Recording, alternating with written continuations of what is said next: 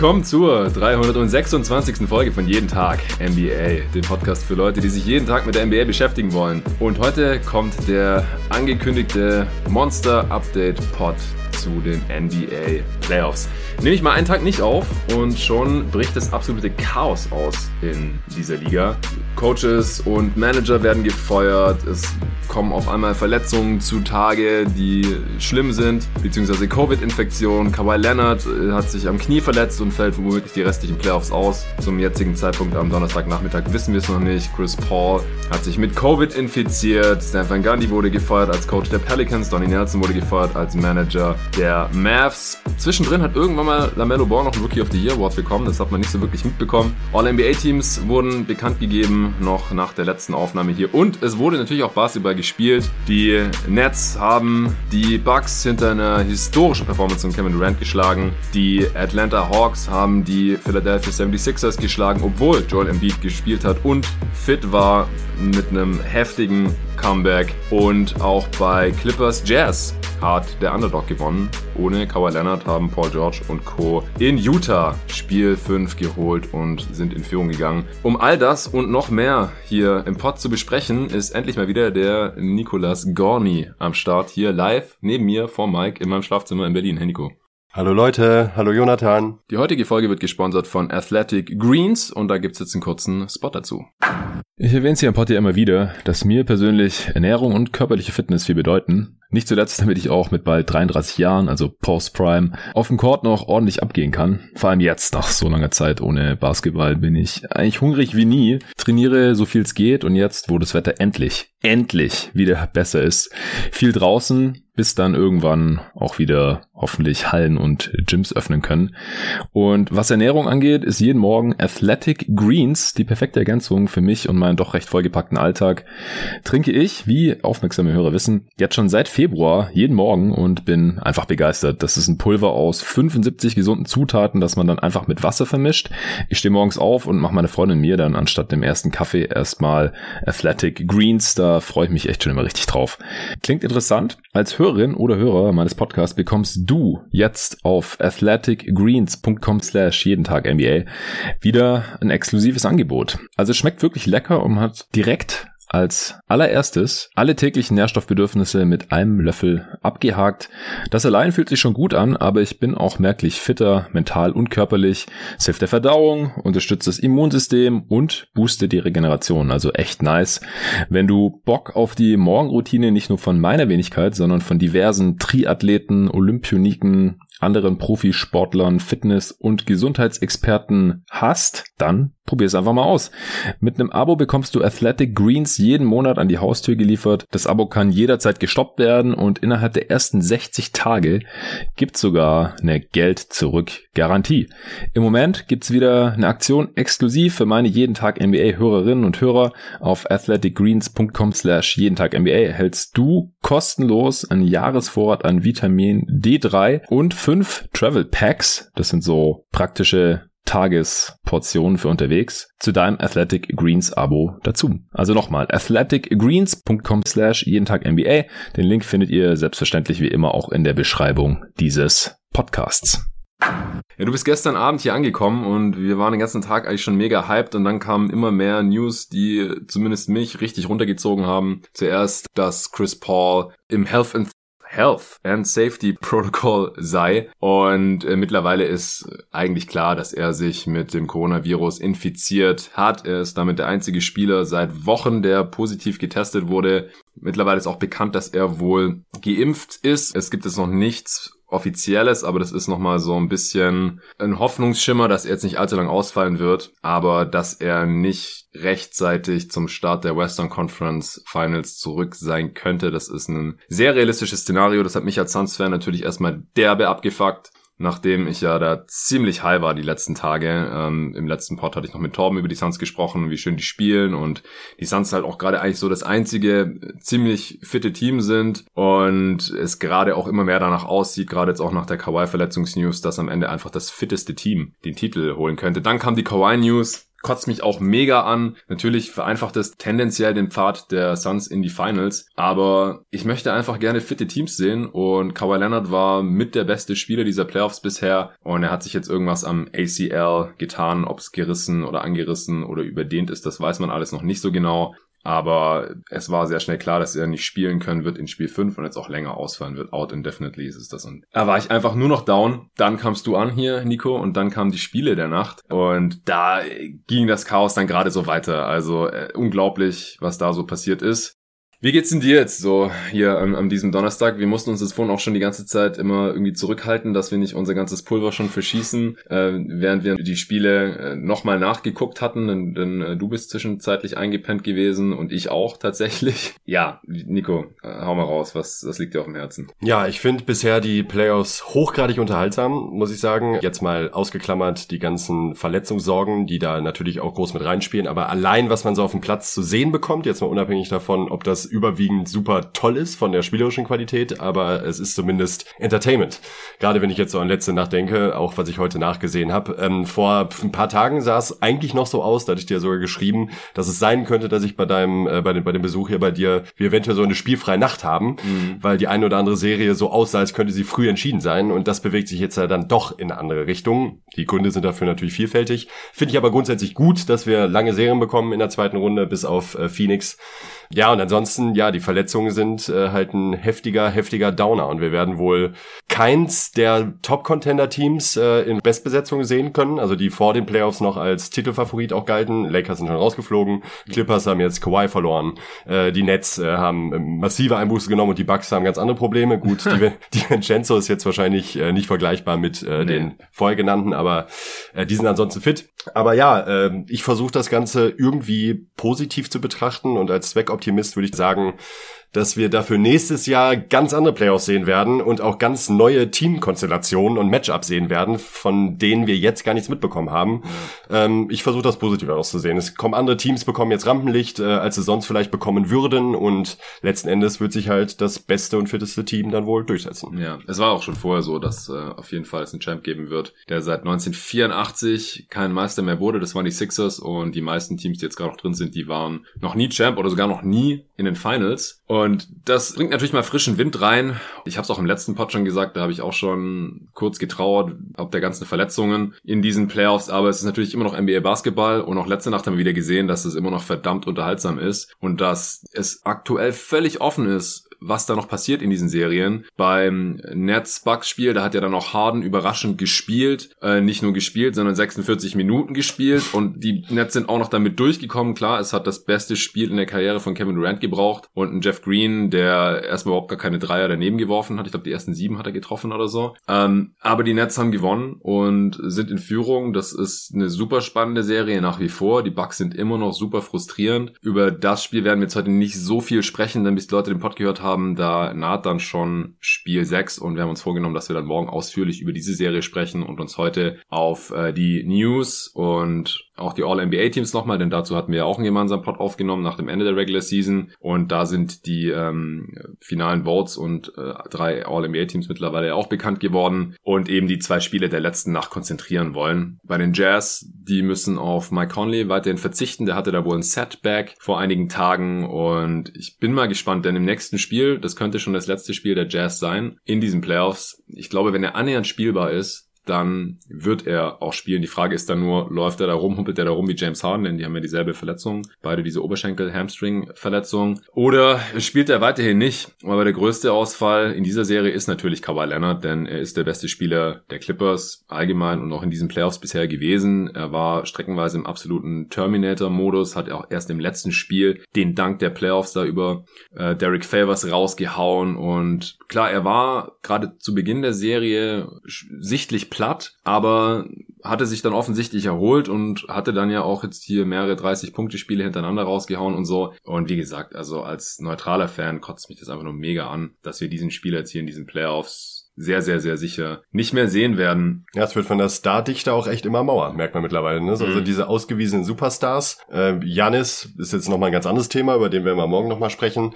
Aber dadurch, dass Kawhi jetzt raus ist, äh, Curry hat gar nicht erst teilgenommen, äh, LeBron ist raus, Anthony Davis ist raus, ähm, Jokic ist raus. Also es wird so langsam ein bisschen löchrig, was so die Superstars, diese ultimativen Superstars angeht.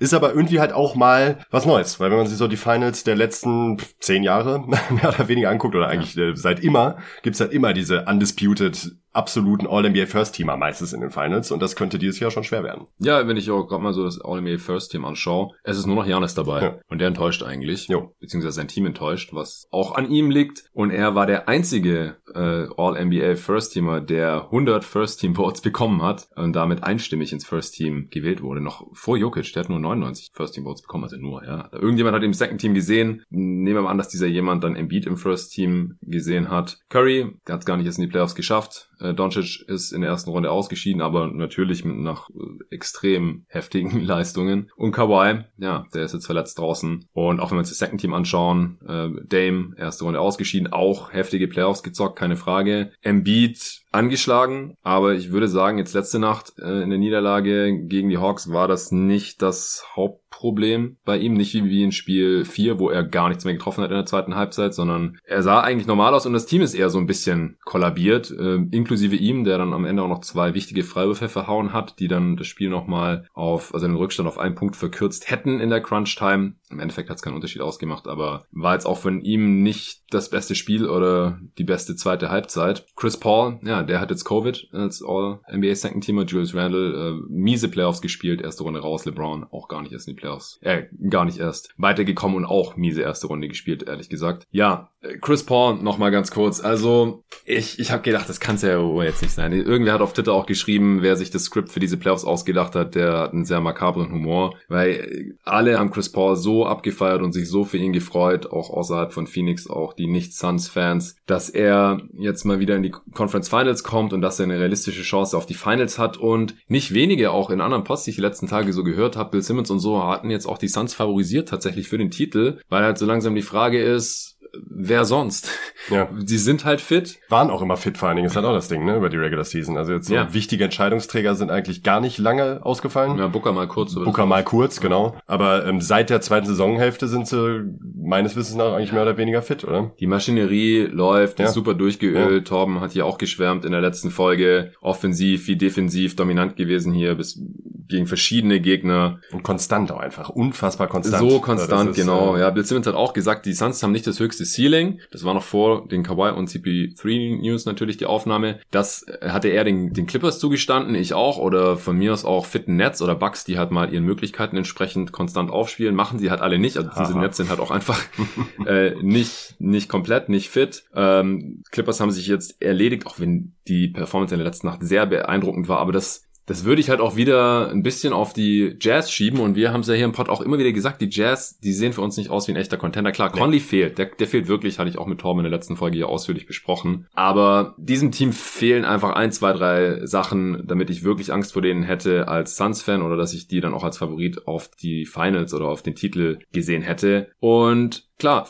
Sixers mit einem fitten Embiid habe ich gesagt, die müssten eigentlich jedes Spiel gegen diese Hawks gewinnen. Jetzt haben sie schon zwei Spiele, in denen Embiid fit aussah, verloren. Und Atlanta, Trey Young, die, die fighten und ähm, spielen hier auch eine richtig geile Serie und sind jetzt halt vorne 3-2 in dieser Serie, auch total abgefahren. Also es ist jetzt auch nicht irgendwie total ausgeschlossen, dass die Hawks in die Finals kommen. Gib dir das mal. Ja. Je nachdem, ähm, wenn Irving nicht mehr spielen kann, wenn Harden weiter so rumhumpelt und dann halt auch mal das ein Team ausnutzen kann. Durant macht nicht in jedem Spiel äh, 49 extrem effiziente Punkte, 17 Rebounds, 10 Assists. Also das ist nicht umsonst das beste Spiel seiner Karriere gewesen. Das kann er nicht in jedem Spiel bringen. So, es ist so offen gerade. Es ist echt unglaublich. Wir haben in allen drei Serien jetzt mindestens noch ein Game 6, vielleicht sogar ein Game 7. Game 7 äh, Nets, Bucks wäre Samstag auf Sonntag, da bist du noch da. David kommt morgen. Freitagnachmittag hier auch noch dazu. Ähm, Freitagabend kommt hoffentlich auch Arne hier noch rüber aus Charlottenburg und am Samstag kommt Hassan noch hierher. Und dann haben wir ja alle versammelt, so ein bisschen. Und dann, dann schauen wir diese Games und äh, werden auch den einen oder anderen Pod hier aufnehmen. Also wir können hier heute auch nicht alles besprechen, was uns gerade auf der NBA Basketball Seele brennt, weil sonst wäre das ein drei Stunden Pod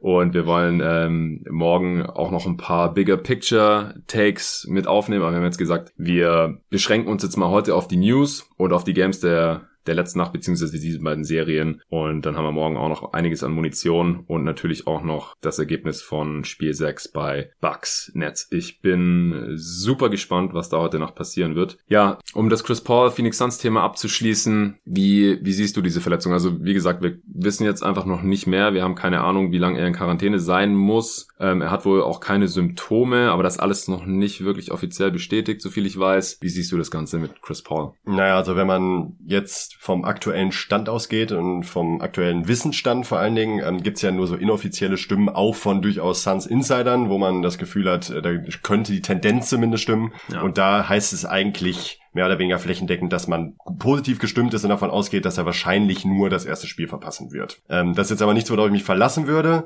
Auf der anderen Seite denke ich mir aber so oder so, sollte das Spiel letzte Nacht ähm, der Jazz gegen die Clippers den Suns sehr in die Karten gespielt haben, denn entweder die Clippers machen den Sack jetzt zu, haben aber ihren besten Spieler dann nicht, wenn ja. sie gegen die Suns antreten, ähm, oder eben die Jazz verlängern die Serie bis zum Game 7 und dann dauert's noch, dann hat Paul noch ein bisschen, ein paar Tage mehr Zeit. Also ich glaube, so oder so war das Spiel letzte Nacht für die die Suns sehr gut. Ja. Ich würde sie aber, natürlich hängt das von Paul ab, also wenn er jetzt zwei oder drei Spiele verpassen sollte, sieht das vielleicht noch ein bisschen anders aus, aber Stand jetzt auch ohne Paul würde ich sie gegen die Clippers auf jeden Fall favorisieren und mhm. gegen die Jazz, um ehrlich zu sein, auch. Also äh, mhm. auch ohne Paul die ersten Spiele. Ja, also in der aktuellen Verfassung äh, der Jazz, also auch ohne Conley. Mitchell ist angeschlagen. Mitchell ja. ist nicht bei 100 Prozent und muss jetzt halt auch schon so viel Last schultern, äh, die letzten Spiele. Gegen die Clippers hätten sie ja auch sogar den Heimvorteil und den halte ich für Phoenix auch für relativ gewichtig. Und da würde ich auch sagen, also mit Kawhi, da hatte ich sehr viel Respekt vor dieser Serie. Ja. Ich hätte trotzdem Bock gehabt auf diese Serie, gar keine Frage. Clippers Suns ist auch schon so eine kleine Rivalität. Äh, Booker und Paul mögen Paul George nicht so besonders. Also da bin ich super gespannt. Aber wie gesagt, auch die Jazz, äh, vor allem ohne Conley, die Suns haben die immer ganz gut gehandelt. Michael Bridges ist auch ein gutes defensives Matchup gegen äh, Donovan Mitchell und so. Auf das potenzielle Matchup bin ich auch mit Torben am Ende der letzten Folge schon äh, ein bisschen eingegangen.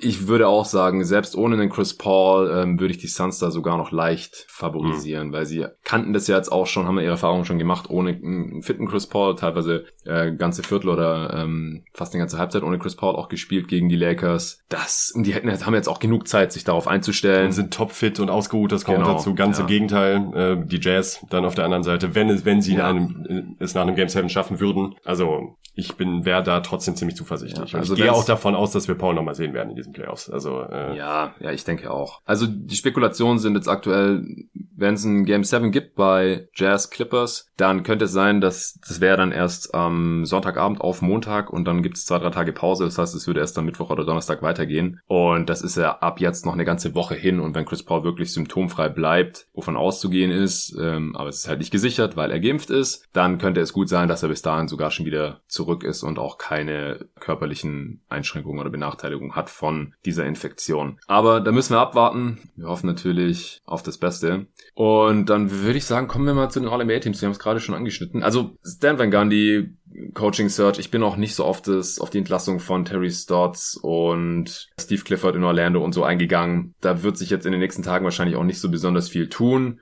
Die meisten Coaching-Kandidaten werden jetzt auch noch warten, was in Milwaukee zum Beispiel passiert, weil wenn die heute Nacht verlieren oder diese Serie verlieren, ich kann mir nicht vorstellen, dass die ähm, Budenholzer behalten. Also das war ja wieder so ein Crap, was er da gecoacht hat in Spiel 5. Also ich würde ihn so oder so rausschmeißen, ganz egal, was die Saison noch reißen, muss ich ganz ehrlich sagen. Auch wenn sie in die Finals kommen. ja, auch wenn sie in die Finals kommen. Weil die Umstände muss man ja dann auch in Kontext setzen und die ja, sind dann nicht ja. in die Finals gekommen, weil Budenholzer nicht verkackt hat, sondern weil die Gegner einfach alle tot waren, weil alle verletzt sind. Hm. Plus äh, die Spieler dann ja wohl doch irgendwie Leistung gebracht haben. Also, aber so läuft's halt nicht in der NBA. Nein, also so läuft's auf keinen Fall. Da, da, da wird schon ergebnisorientiert gearbeitet und nicht immer so Sollte man sich als Bucks-Fan dann eigentlich, es nimmt immer diese, also das fand, fand ich immer diese Radikalgedanken, die mhm. teilweise Fans ja sogar äußern, die sagen, ey, ganz im Ernst, wenn dafür Bud entlassen wird, würde ich sogar sagen, wir kommen besser nicht in die Finals, damit er auf jeden Fall entlassen wird, als in die Finals zu kommen. Das finde ich aber wieder ein bisschen schwachsinnig. bei sich zu sagen, so, ey, man hat trotzdem die Chance auf eine Championship ja. gegen vielleicht entweder angeschlagene irgendwelche, irgendwas aus dem Westen also es das, ist, das Ding ist halt, extrem. halt, die Frage ist ja auch immer, welchen Einfluss hat ein Coach wirklich? Also ja. wie viel Prozent des Ergebnisses schreibt man dem Coach zu, im Positiven wie im Negativen? Und wenn die Spieler in die Finals kommen, ist ja erstens auch irgendwo was richtig gelaufen. Also äh, wir reden am Ende des Pods vielleicht noch kurz über die Serie, so als Preview für heute Nacht. Ähm, aber auf der anderen Seite ist es, glaube ich, auch, halt auch wertvoll für Spieler, gerade für Spieler wie Janis, dann auch mal in Finals gewesen zu sein und dann halt auch ja. nochmal zu sehen, wo hängt's am Game und dann hat das Management auch nochmal eine bessere Vorstellung davon. Und ich meine, wenn sie in, in den Finals verlieren, dann kann ich mir trotzdem vorstellen, dass Bud gehen muss. Also ich glaube, safe ist sein Stuhl wirklich nur, wenn sie den Titel gewinnen sollten. Und das kann ich mir gerade einfach nicht mehr vorstellen. Ja. Ich glaube einfach nicht mehr an dieses Bucks-Team. Ich habe sehr lange an sie geglaubt. Sie waren immer mein Favorit im Osten. Sie können es auch immer noch irgendwie schaffen. Und wie gesagt, ich will jetzt auch nicht so weit vorweggreifen, aber das ist schon sehr, sehr enttäuschend, ähm, wie sie hier die letzten Spiele aufgetreten sind gegen die Nets. All-NBA. All-NBA, genau. Sonst äh, werden wir heute nie fertig. Ja, First Team, ich hatte es ja vorhin schon gesagt, Janis einstimmig, dann Jokic fast einstimmig, Curry genauso, 98 First Place Votes. Und dann gibt's einen rapiden Drop-Off, also die äh, das Trio aus Janis, Jokic und äh, Steph das ist sehr, sehr eindeutig ins First Team gekommen. Und danach haben wir dann auch bei uns im Pod so ein bisschen die Diskussion angefangen. Ich hatte Damian Lillard drin. Der äh, ist knapp nur ins Second Team gekommen, hat da aber die meisten Votes. Äh, Doncic hat schon einige mehr First Place Votes, insgesamt 30 Punkte mehr. Also ein First Place Vote gibt 5 Point, 5 Point, 5 Punkte. Second Team Board gibt drei Punkte und Third Team Board gibt einen Punkt und es gibt halt dieses Komitee aus 100 abstimmenden Medienvertretern wie bei den ganzen anderen Awards äh, normalerweise auch. Kawhi Leonard ist der fünfte im Bunde, da bei dem fällt schon deutlich ab und der hat auch insgesamt weniger Stimmenpunkte als Lillard und auch als Embiid, aber ist halt auf der Forward-Position hier. Ich habe mich dann kurz gefragt, wieso Embiid da nicht ins First Team gekommen ist, weil er auch als Forward ähm, eligible war, also wählbar war. Aber wahrscheinlich hat er halt einen Großteil seiner Stimmen als Center erhalten. Er hat 28 First Place Votes und Jokic halt 99. Äh, da kann man es ein bisschen ableiten. 170 Second Team Votes. Und äh, deswegen ist er dann halt Center ins äh, Second Team gekommen. Du hattest, ist das genau dein First Team, oder? Das ist genau mein First ja, Team, ja. Genau, ich hatte Lillard statt Doncic drin. Ja, von daher brauchen wir jetzt nicht mehr weiter großartig drüber sprechen. Das ist vollkommen äh, in Ordnung so. Ich habe auch gesagt, das ist echt äh, Erbsenzählerei dann, ob man Lillard oder ja, Doncic ganz vorne sieht. Ich fand Lillard halt ein bisschen konstanter und er war ein bisschen effizienter für seine eigene Offense und ich fand die Saison der Blazers unterm Strich auch ein bisschen beeindruckender als die der Mavs, aber alles gut. Dann äh, Second Team, wie gesagt, Lillard, Embiid, Chris Paul hatten wir auch beide da drin. Und dann als Forwards Randall, Julius Randall und LeBron James. Ich habe LeBron noch ins, Dritt, äh, ins dritte Team gepackt, genau. Äh, du hast als selbst als LeBron Fanboy hast du ihn komplett rausgelassen, hattest danach aber direkt ein schlechtes Gewissen, weil ich ihn drin hatte. Er hat sogar zwei First Team Votes nee, bekommen. Wirklich? Fuck, ja, und mehr Second Team als Third Team Votes, 44 und 32. Da müssten solche Wähler doch eigentlich auch äh, Durant mit reinnehmen oder äh, Harden zumindest. Oder genau, so. die sind eigentlich beide so. nicht reingekommen, weil sie äh, halt auch zu wenig gespielt haben und auch beide weniger als LeBron. Bei Harden war es, glaube ich, knapp. Aber den haben wir ja beide dann im Endeffekt auch in kein Team mit reingenommen. Ich hatte ich hatte es noch überlegt, aber habe mich am Ende für einen anderen Spieler entschieden, der hier auch nicht reingekommen ist. Aber da kommen wir gleich zu. Das dritte Team ist wirklich wild. Second Team, wie gesagt, Randall. Es überrascht mich nicht. Ich sehe es überhaupt nicht nicht dass der hier irgendwie eine der Top 15 Saisons in dieser Regular Season gespielt hat. Klar, die Regular Season war viel besser als die Playoffs. Die Playoffs waren eine einzige Katastrophe. Da war ich auch enttäuscht, obwohl ich halt die Löcher in seinem Skillset äh, schon gesehen hat, beziehungsweise halt auch in, in der Offense der, der Knicks. Er ist jetzt Most Improved geworden, All-NBA Second, All-Star. All-Star fand ich im Nachhinein noch vertretbar. Most Improved konnte ich auch mit leben. Ähm, aber All-NBA Second sehe ich ehrlich gesagt nicht. Third Team wäre noch irgendwie in Ordnung für mich gewesen, aber ich, ich finde das hier eine Fehlentscheidung. Ich kann mir auch vorstellen, vorstellen, dass das in ein paar Jahren komisch aussieht, weil Randall es vielleicht nicht mehr reinschafft. Und dafür dann der ein oder andere es gar nicht reingeschafft hat. Äh, ja. ja. Ich hatte Randall ja auch nicht gar nicht gar nicht dabei und fühle mich damit auch nach vor sehr wohl. Natürlich ist es immer schön äh, mit dem Hindsight Bias, wenn man dann schön sieht, dass er in den Playoffs auch nicht geliefert hat. Ja. Sollte halt keinen Einfluss auf die Wahl haben, hat es ja auch nicht zum damaligen Zeitpunkt. Aber ähm, ich habe ihn auch in dieser Saison tendenziell für eher überschätzt als underrated gehalten. Ja. Gleichzeitig aber auch genau wie du gesagt hast, äh, habe ich mich fest darauf eingestellt, dass es auf jeden Fall in All NBA Team schaffen wird. Second finde ich dann aber wirklich krass. Ja. Das ist aber dann auch wieder der Mix aus New York und äh, Mediencoverage und ähm, ja. Ja. So läuft das immer. Ja, du hattest Paul George im Second noch stattdessen ja. und wen noch? Jimmy Butler. Genau. Ja, ich hatte Butler und Zion im ja. Second Team. Zion hat es gar nicht geschafft. Butler ist im Third Team gelandet, genauso wie Paul George, den hatte ich auch im Third Team. Rudy Gobert, Third Team Center, das ist auch klar. Äh, ganz eindeutige Angelegenheit äh, vor Bam Adebayo. Gobert hat äh, fünfmal so viele Punkte erhalten als Adebayo. Das äh, war auch absehbar. Butler hat die meisten Forward-Stimmen äh, von allen, die nicht im Second Team gelandet sind, aber auch relativ großer Abstand zu LeBron, äh, Paul George, dann auch mit relativ großem Abstand auf Jimmy Butler hinterher. Und das verstehe ich nicht, um ehrlich zu sein. Also nee. für, für, mich war Butler auch ein Lock für Second Team als Forward, auf jeden Fall. Ja, ja, eigentlich schon. Also die Regular Season war sehr stark. Bei ihm ist es jetzt halt so, dass die Playoffs auch kacke waren. Ja. Also die waren auch nicht besser als die von Julius Randle nee, oder so.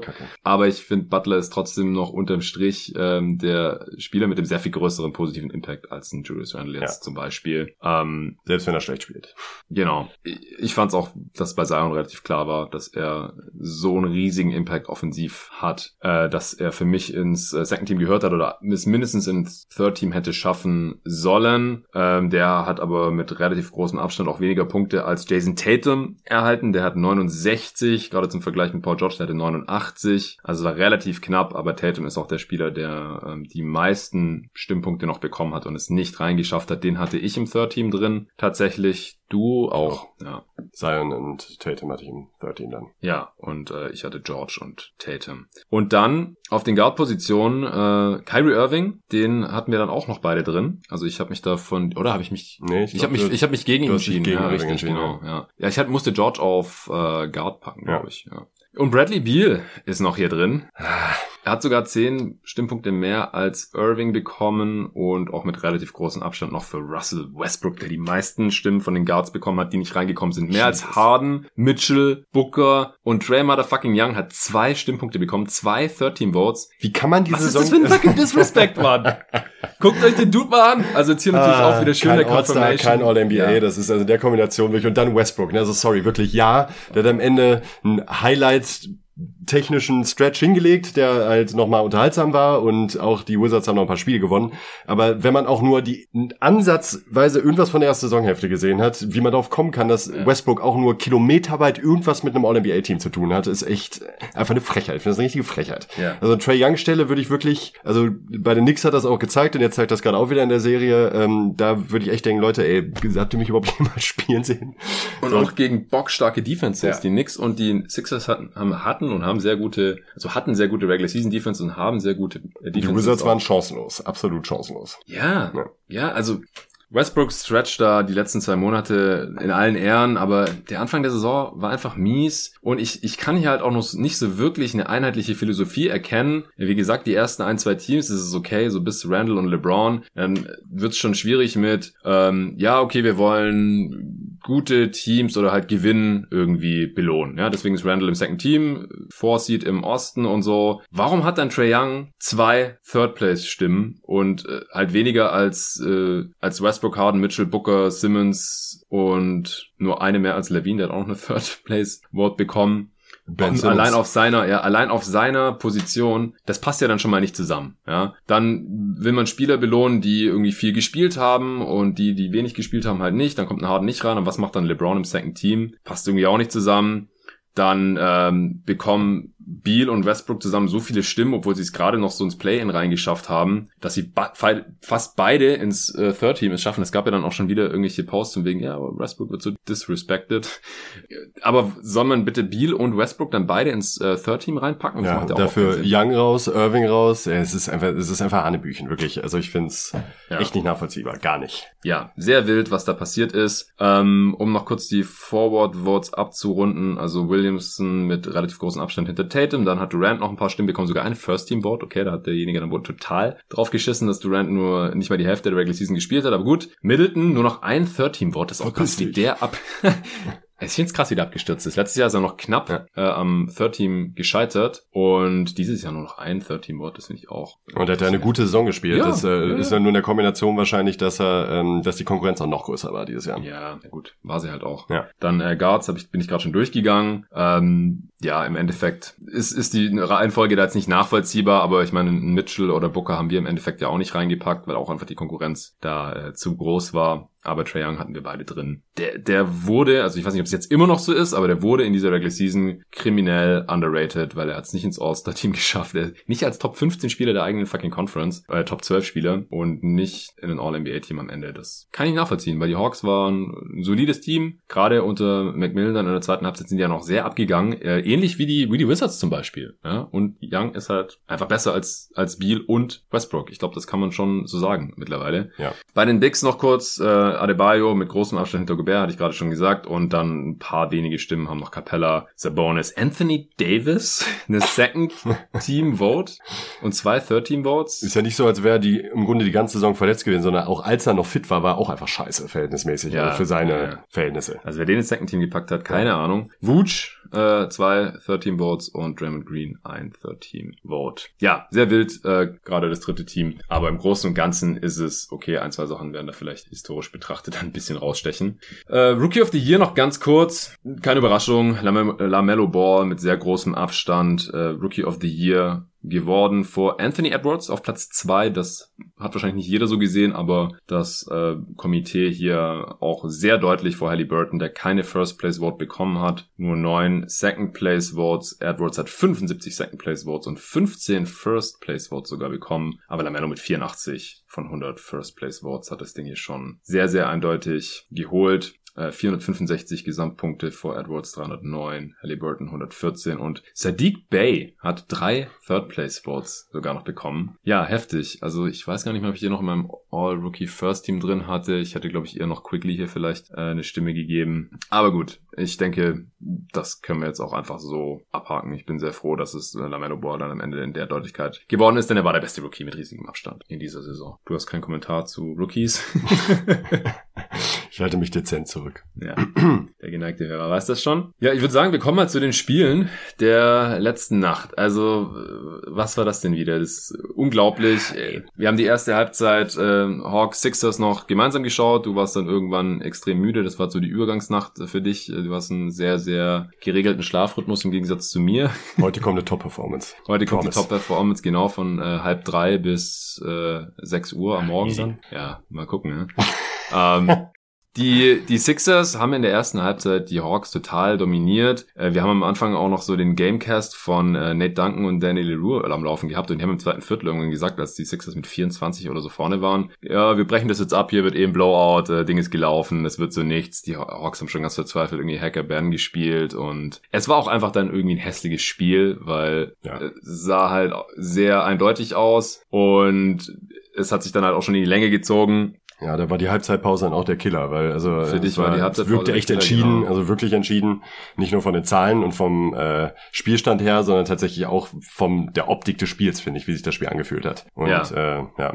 Auch wenn man sich hier diese Grafik anschaut, ähm, wo man halt die die Führungsverteilung im Spiel so sieht, also die Sixers waren äh, kurz vor der Halbzeit 25 Punkte vorne und dann im dritten Viertel auch noch einige Male und dann auf einmal sind sie halt eingebrochen und die Hawks sind irgendwie eine Minute Verschluss oder sowas oder zwei Minuten Verschluss das erste Mal in Führung gegangen, überhaupt im ganzen Spiel und haben am Ende dann äh, sehr knapp gewonnen mit 109 zu 106 führen jetzt in dieser Serie, haben Spiel 5 in Philly geklaut und könnten jetzt die Serie äh, übermorgen Nacht in Spiel 6 zu Hause in Atlanta closen. Die Sixers mit dem, mit dem Rücken zur Wand. Was würdest du sagen, war so der Hauptfaktor, wieso die Sixers hier so einen historischen Einbruch hatten in der zweiten Halbzeit? Also auch um es nochmal einzuordnen, also da sind jetzt natürlich auch wieder diverse äh, Statistiken auf Twitter kursiert, von ESPN Stats und Info zum Beispiel, sind die Sixers erst das zweite Team in den letzten 25 Jahren, die zwei 18-Punkte-Führungen in Folge in den Playoffs verzockt haben und sie waren auch selbst in den letzten 25 Saisons 165 zu 0, wenn sie mal mit 25 oder mehr ja. in dem Spiel vorne waren und jetzt haben sie zum ersten Mal verloren. Auch die, die Win Probability, da gibt es ja so Rechenmodelle, die nebenher während des Spiels immer so ausrechnen, ähm, mit welchem Ausgang zu rechnen ist. Die war in Spiel 4, das war ja auch schon ein epischer Einbruch, aber wie gesagt, da konnte man es halt auf Embiids ähm, ja, katastrophale Leistung in der zweiten Halbzeit, wo er 0 von 12 aus dem Feld gegangen ist und so weiter, habe ich im letzten Spiel alles runtergebrochen, äh, im letzten Potti alles runtergebrochen, zurückführen. Da waren, hatten sie eine Win Probability von 96% zwischenzeitlich und in diesem Spiel hier 99 Prozent und die 0,3 Prozent haben sich in Anführungsstrichen durchgesetzt. Das ist wirklich ein äh, historischer Choke-Job gewesen.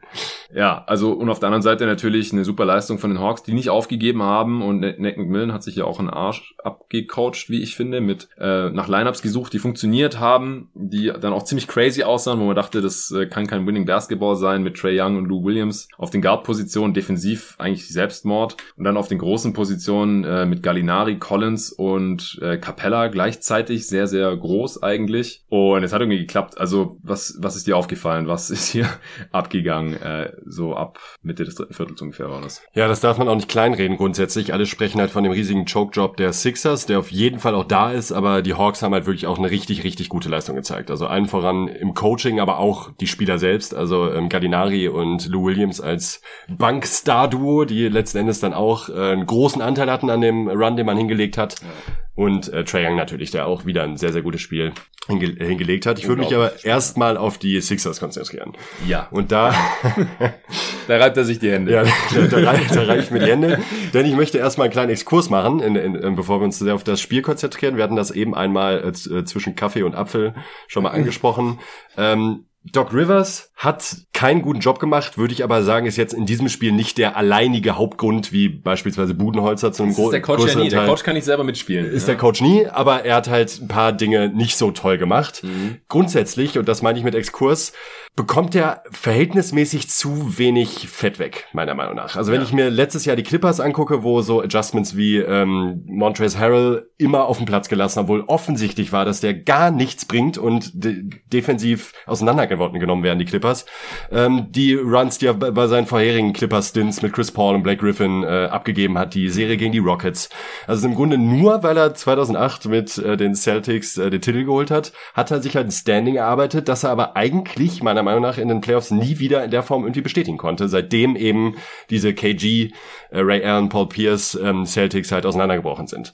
Ja. Ähm, also bei den Celtics gab es ja noch mal ein paar Finals Runs und da habe ich jetzt auch nicht mehr in Erinnerung, dass man da großartig irgendwas in ihm hätte kritisieren nee, können. Ich aber, nicht. aber da war Thibodeau auch halt auch dabei, ne? Genau, er war der Defensive Coordinator. Ich habe auch auf Twitter einen witzigen äh, Post gesehen. Ich sollte mir das immer rausschreiben, von wem, damit ich hier den Credit geben kann. Das war irgendein amerikanischer Kollege. Äh, der, der hatte halt geschrieben, dass ja, äh, Rivers hat mit Thibodeau ähm, einen Titel geholt, 2008. Ähm, die Celtics waren ein Defensive First Team und ja, seitdem ist er halt so ein bisschen über jeden Zweifel erhaben, obwohl er halt schon massive Breakdowns hatte, 3-1-Führungen äh, wieder verspielt hat. Und äh, krasse Superstar-Power auch immer dabei hatte, muss man ja, auch mal sagen. Ne? Also, also echt gute Teams und auch echt äh, All-Time-Level-Player dabei gehabt. Das heißt jetzt beim, bei den Celtics Runs mit äh, Kevin Garnett oder Ray Allen, äh, dann Pierce. Paul Pierce. Nicht zu vergessen. Den habe ich bewusst als letzten genannt, um ehrlich zu sein. dann äh, Hater. Dann, von David Ärger. Ja, ich weiß.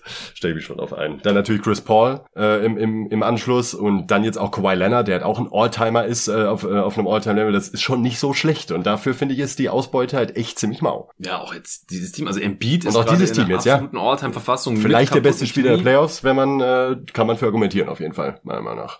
Ja, also nach den letzten beiden Spielen, äh, das ist dann schwierig.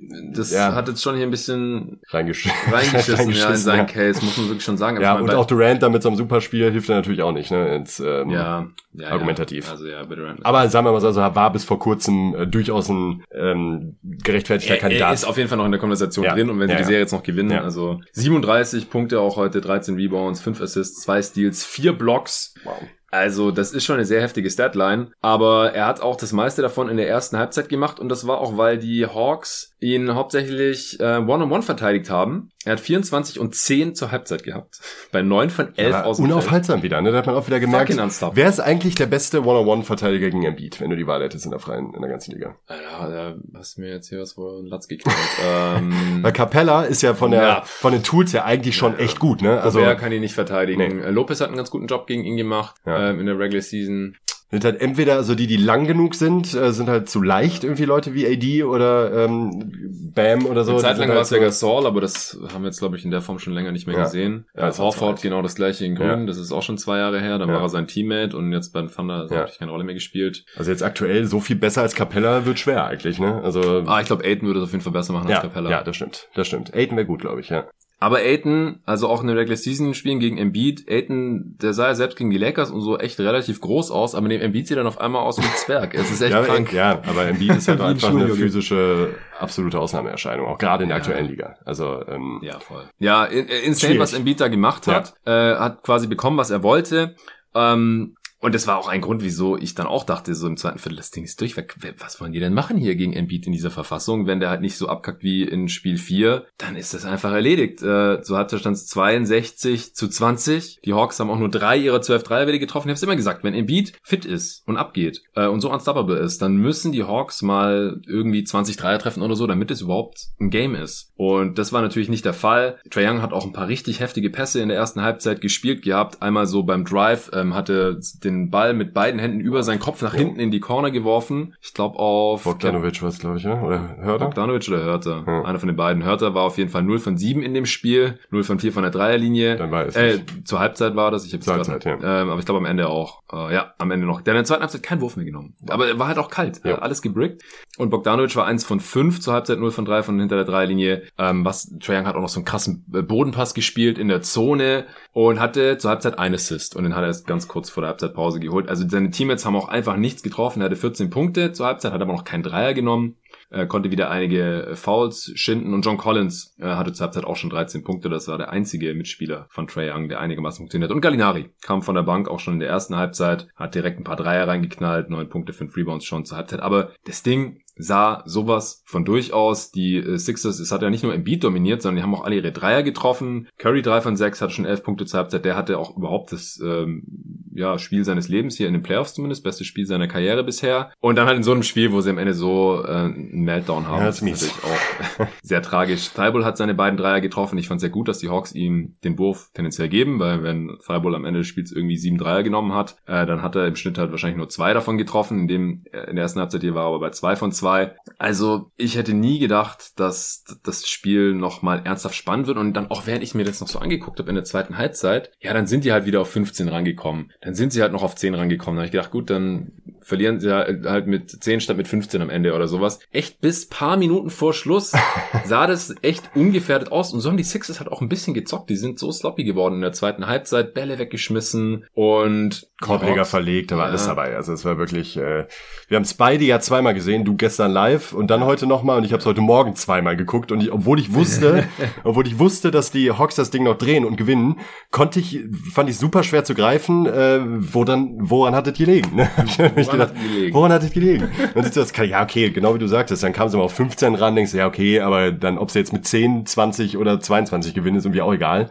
Aber es wirkte trotzdem nicht so, als würde das Ding noch wirklich ähm, gefährdet werden, der Sieg. Aber äh, ja, the more you know. Ne? Ja, genau. Also Seth Curry hat die äh, Sixers im, in der zweiten Hälfte eigentlich noch eine Weile vorne gehalten. Er hat 25 Punkte gemacht, allein in der zweiten Halbzeit. Ja, noch immer, wenn so Run-Versuche kamen von Hawks, hat man auch gemerkt, da war zwei, dreimal hat äh, Curry dann halt Ja. eben den Wurf getroffen und dann Er war hatte äh, im, im, Silencer. im dritten Viertel hatte der Ja. schon äh, seinen sechsten Dreier äh, getroffen, 14 Punkte im dritten Viertel auch rausgehauen. Ich weiß gar nicht, vielleicht sogar noch mehr am Ende. Ist so eine Zwischennotiz für mir gewesen. Und dann im vierten Viertel äh, wie gesagt, da ist der Vorsprung dann so ein bisschen dahingeschmolzen, gerade auch als die Sixers Bank drauf war, hat Howard wiederholt irgendwelche Hookshots daneben gebrickt und solche Sachen. Und Lou Williams kam rein und hat einfach nur geliefert. Der ist ja in diesen Playoffs so ein bisschen zum Backup von Trae Young verkommen. Das sind dann oft nur so 10, 12 Minuten gewesen. Dann hat man wenig die beiden nebeneinander gesehen, vor allem weil man halt denkt, ja, die zwei Dudes defensiv nebeneinander, das nimmt doch jedes Team auseinander. War ja auch tatsächlich, also Lou Williams einzeln, äh, hat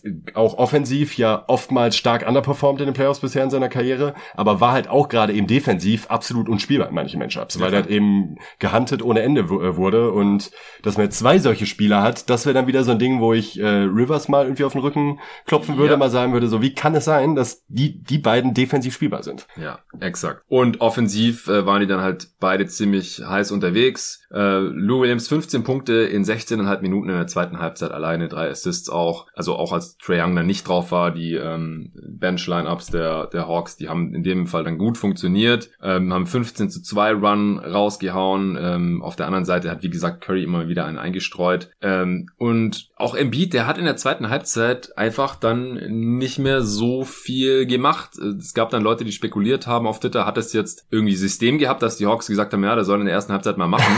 Und dann ist der müde in der zweiten 30 Halbzeit. in der ersten machen und ja, dann genau. äh, kann er nicht mehr. In der zweiten hat er halt noch drei von neun aus dem Feld geworfen. Ja. War jetzt nicht so schlimm wie im letzten Spiel. Hat auch 13 Punkte noch gemacht aus 13 Shooting Possessions. ist aber nicht geil. Also echt nicht. Vier Turnovers auch auf drei Assists sah aber nicht so aus wie im letzten Spiel, fand ich. Nee, genau. Er, also, ja. da hat man, da war, hat man gesehen, der ist. Offensichtlich. Ja, so. es war offensichtlich ja. keine Explosivität mehr gehabt. In dem Spiel, da hat er ja auch noch, ist er mit Dampf zum Korb, hat versucht zu slammen und, oh Gott, er hat schon wieder so zwei, drei Szenen gehabt, wo ich, wo es mir echt eiskalten Rücken runterläuft. Wenn, da ist er einmal abgesprungen, äh, beim Drive und dann auch auf demselben Bein, mit dem er eigentlich abgesprungen ist, dann auch wieder gelandet und das ist dann so, so ein bisschen gebackelt und, ah, ich, ich sehe es dann immer schon wow. kommen, dass er gleich liegt und nicht mehr aufsteht. Ja. Äh, ja, also Embiid überhaupt nicht mehr mit dem Embiid der ersten Halbzeit zu vergleichen. Harris auch wieder mit einem heftigen Job. Choke-Job. Äh, null Punkte in der zweiten Halbzeit, vier insgesamt. Ben Simmons zwei Punkte in der zweiten Halbzeit und es sind Freiwürfe, denn er wurde am Ende natürlich wieder gehackt. Zwei von sechs getroffen, haben später auch gesagt, so ja, ja, es ist auf jeden Fall eine mentale Geschichte äh, bei mir. Ja gut, ich meine, wenn man 30 Prozent trifft in den Playoffs. No shit. Ja, no shit. Also so, so eine schlechte Technik hat kein NBA-Spieler, außer Ben Wallace vielleicht gehabt. Das auch, also die beiden, ja, du hast jetzt gerade, deshalb nutze ich das direkt als Aufhänger, also Tobias Harris und Ben Simmons, was ein Armutszeugnis. Also wirklich, sorry, aber wie, wie geht das? Weil Ben Simmons ist halt wirklich noch das Ding.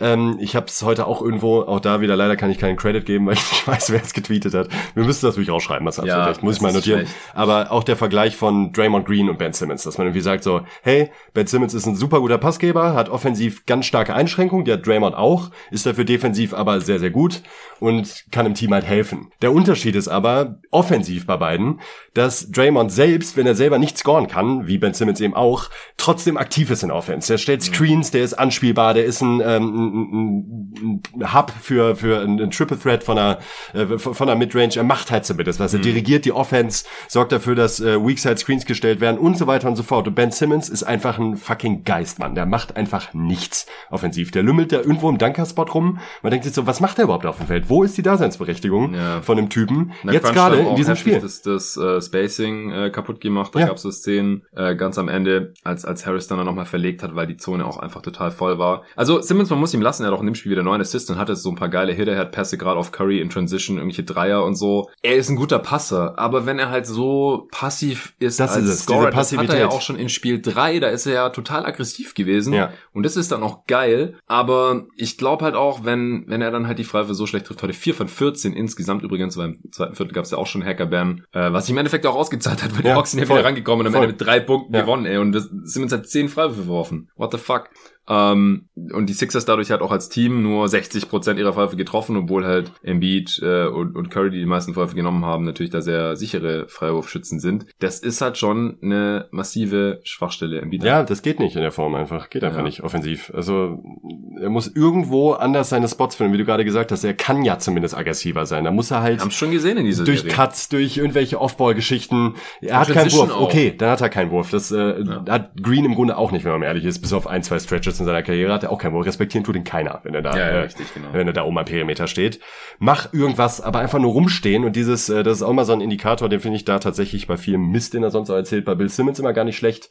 Ähm, wenn ich mehrere Minuten lang nicht merke, dass ein Spieler auf dem Court ist und der eigentlich ein Star sein sollte, beziehungsweise ein Leistungsträger, ist das ein ganz schlechtes Zeichen. Und Ben Simmons ist genau dieser Typ, wo man stellenweise für drei, vier, fünf, sechs Angriffe vergisst, dass der Typ überhaupt auf dem Spielfeld steht.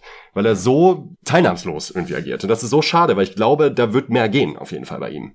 Ja, es ist ein altes Lied Ja, ähm, und man ja. weiß halt im Endeffekt nicht, was man bekommt. Äh, unterm Strich ist es ist es zu wenig einfach auch in, in diesen Playoffs bisher gegen äh, Washington. Da hat er auch noch ab und zu mal Akzente setzen können. In dieser Serie hier hat er jetzt macht er 11,6 Punkte pro Spiel, 5 Rebounds, 8 Assists und trifft 30,8 Prozent seiner Freiwürfe, 12 von 39. Ja, das Autsch. ist übel. Ja, Harris ist immer noch bei 18 Punkten pro Spiel. Das war jetzt halt, er hat irgendwie diese Aussetzer in den Playoffs ab und zu, oder in Regular Season wahrscheinlich auch, aber da fällt es jetzt natürlich auf. Der war ja eigentlich ähm, recht stark unterwegs bisher in dieser Serie. Ähm, Curry ist jetzt bei 21 Punkten pro Spiel und Embiid immer noch bei 32, 13 und 5, aber nur noch bei einem 119er Offensivrating. Das war ja auch schon jenseits von 130 nach den ersten drei Spielen. 119 ist auch echt immer noch gut, ne? Also, ja, ja, äh, ja, definitiv. Aber gemessen an den Ansprüchen. Es, das Problem ist dann halt, wenn du in der ersten Halbzeit so eine heftige Führung rausspielst und also wenn halt da so eine üble Disbalance drin ist zwischen der ersten und der zweiten Halbzeit, das ist dann halt auch keine Konstanz. Nee. Und dann hat das Team halt keine Lösungen mehr offensiv, wenn Embiid nicht mehr liefert in der zweiten Halbzeit. Da kann auch ein Curry 25 Punkte raushauen und es reicht dann immer noch nicht. Ja, das war schon sehr übel. Und, heute kam halt auch nicht der Impuls von der Bank. Die Sixers hatten ja auch in den Spielen, die sie gewonnen haben, kam immer irgendeiner von der Bank. Shake Milton, Fokan Korkmaz, also der jetzt halt auch starten muss für Danny Green, der natürlich weiterhin noch fehlt und wenn dann halt erst in den Finals wieder zurück wäre, den, hat- das haben wir jetzt heute noch gar nicht erwähnt, aber es ist halt bei jedem Team. Jedes, jedes Team hat gerade irgendeinen Dude, der, der ausfällt. Viele Stars. Es sind jetzt auch so viele All-Stars wie noch nie, haben jetzt äh, Spiel verpasst in den Playoffs. Denn die NBA wehrt sich ja auch gerade so ein bisschen gegen diese Vorwürfe, weil LeBron da jetzt auch ein bisschen ausgetickt ist und gesagt hat, so, ja, ich hab's gesagt, äh, ich wollte das nicht, alle verletzen sich.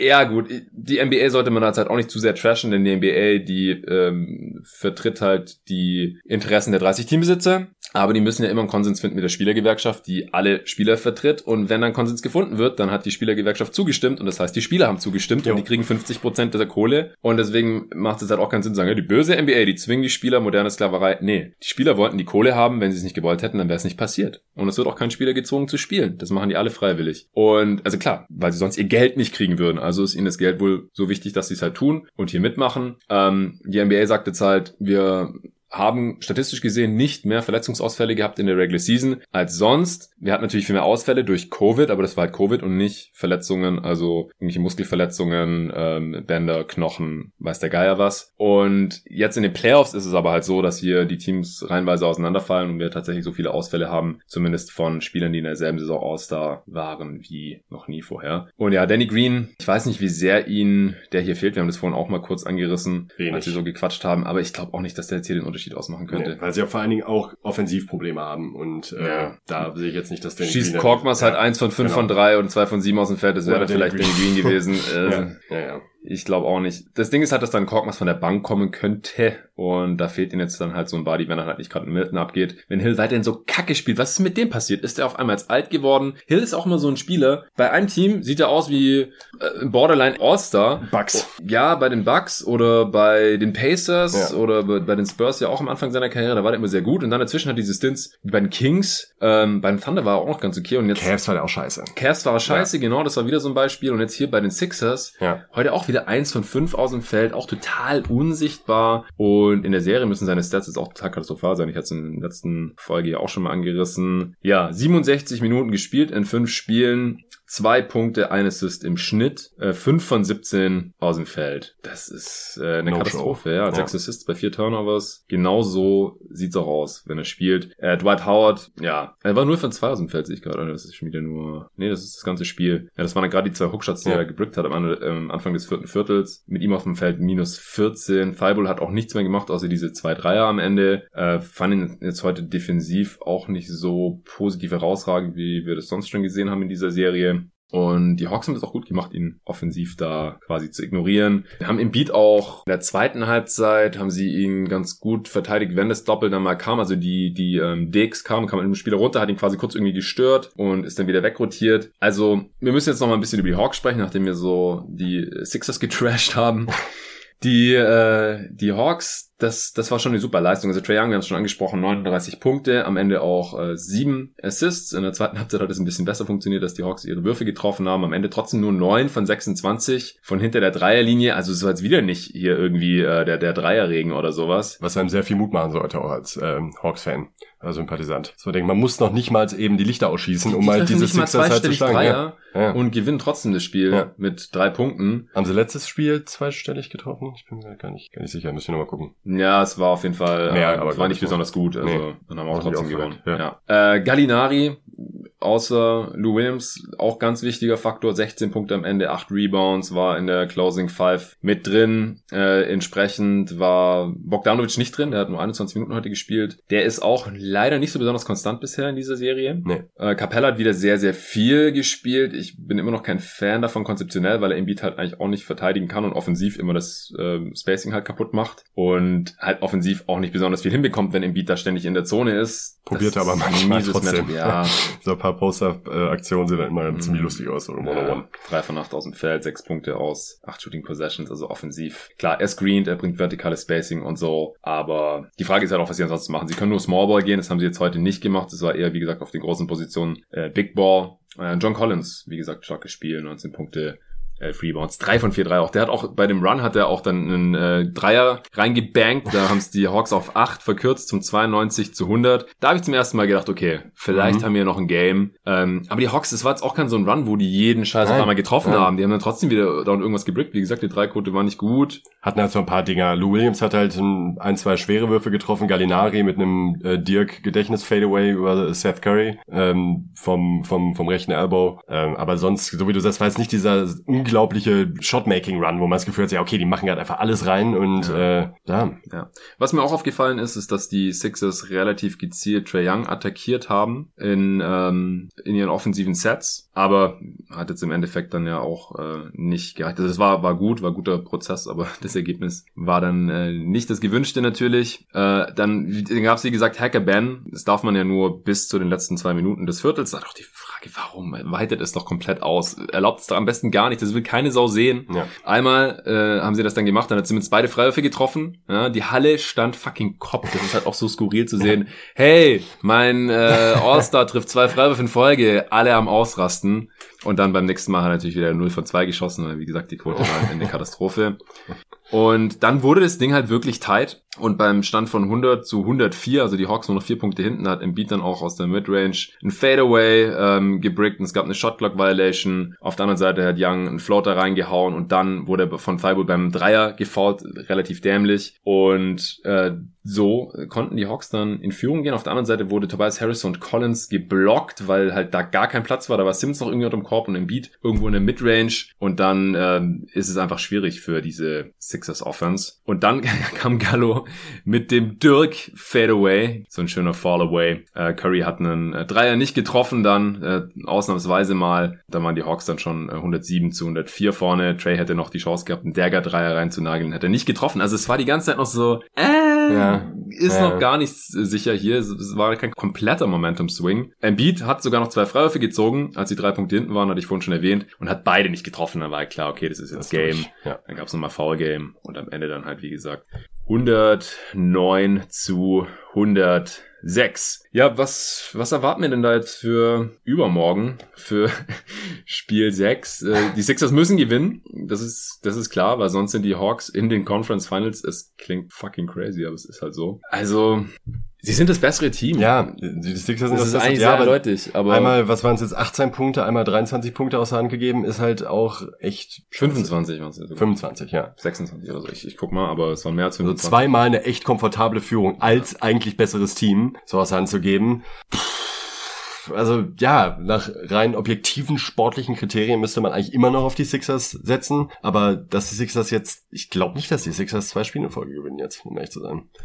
Also sie sahen überhaupt nicht aus wie ein Team, das da jetzt gerade irgendwie die mentale Konstitution nee. hat und entsprechend gecoacht wird. Und die Hawks sind super heiß und haben Bock und äh, es reicht ja. Stell dir vor, die Hawks haben jetzt einmal eine überdurchschnittliche Shooting-Performance, dann ist das Ding durch. Ja, und die haben jetzt auch das Selbstvertrauen, das Selbstverständnis. Ja. Trey Young ist ein fucking ja. Star. Äh, die Rollenspieler haben Bock. Und Macmillan, ich muss echt sagen, also ich habe ihn ja auch schon hart kritisiert hier in diesen Playoffs. Aber es ist ähnlich wie, wie bei Tyron Lue bisher, dass er dann halt doch die richtigen Lineups findet. Eher spät, aber er findet sie und die richtigen Adjustments macht. Und dann klappt's halt. Und dann kann man halt auch mal als, als Underdog auswärts ein Spiel gewinnen. Und wie im nächsten Spiel das jetzt auch gleich besprechen. Die Hawks haben die zweite Halbzeit 69 zu 44 gewonnen. Sixers waren 26 vorne. Ähm, haben nur 30 Points in the Paint das ist halt auch ein bisschen wenig. Ähm, ja, im Prinzip müssen, müssen die Sixers halt ihren Möglichkeiten entsprechend spielen. Simmons muss aggressiv sein, gerade in Transition, Early Offense im Halbfeld ist es natürlich schwierig. Da muss Embiid dominieren, da muss auch von dem Tobias Harris ein bisschen mehr kommen als vier Kann Punkte. Er ja. Kann er ja. Und er hat ja in dem Matchup eigentlich auch schon gezeigt, dass er ähm, schwer zu verteidigen ist und dass er auch am Anfang gerade äh, immer gut ins Spiel reinkommen kann und den Sixers helfen kann, eine Führung auszubauen. Klar, von der Bank muss irgendwas kommen. Die Spieler sind alle nicht konstant genug, sei es jetzt Milton oder Korkmaz oder Dwight Howard oder Hilda als Wett. Das ist alles nichts Gelbe vom Ei. Ich habe keine Ahnung, ich würde hier, ich, ich wette jetzt auch nicht mehr in diesen Playoffs. Also meine Wetten sind eh schon alle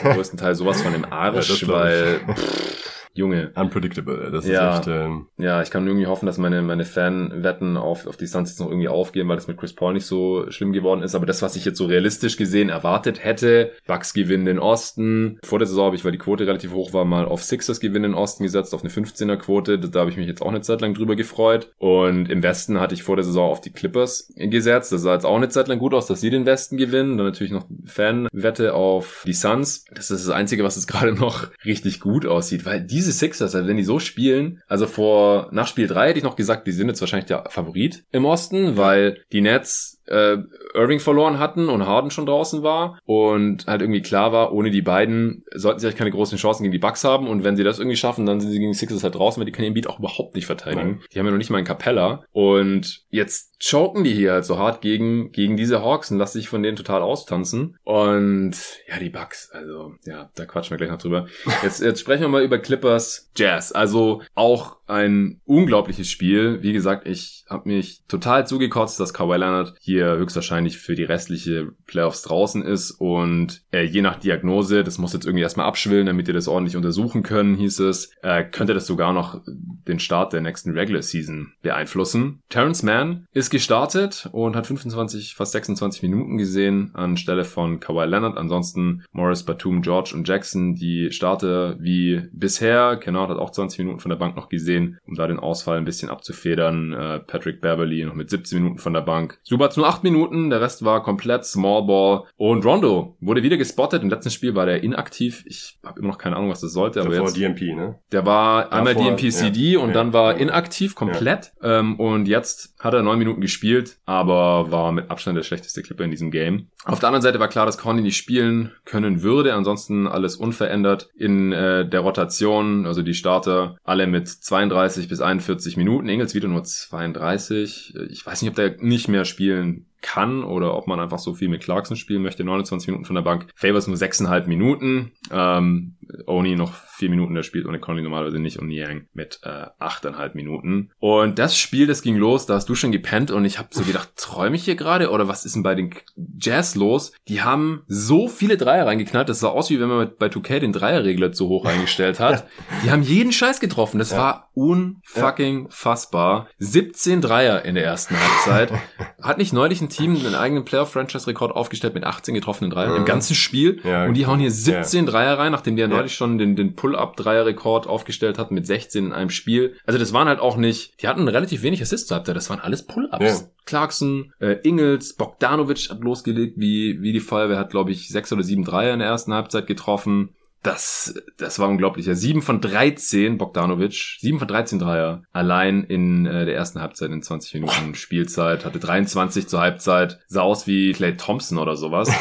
Und äh, trotzdem waren die Clippers nur mit 5 hinten zur Halbzeit, weil sie ihrerseits halt auch ein sehr gutes Spiel hatten, waren nicht so abhängig vom Dreier, die haben äh, nur 8 getroffen, also 9 weniger. 9 Dreier sind 27 Punkte Unterschied. Ähm, aber ansonsten, die, die Jazz konnten sie halt überhaupt nicht verteidigen. Und die äh, Clippers Defense, die sah eigentlich gut aus, außer ja. dass die Jazz halt jeden scheiß Dreier getroffen haben. Das, das war wirklich heftig. Haben sie dann in der zweiten Halbzeit nicht mehr und deshalb hat sich die gute Defense dann halt eben auch ausgezahlt.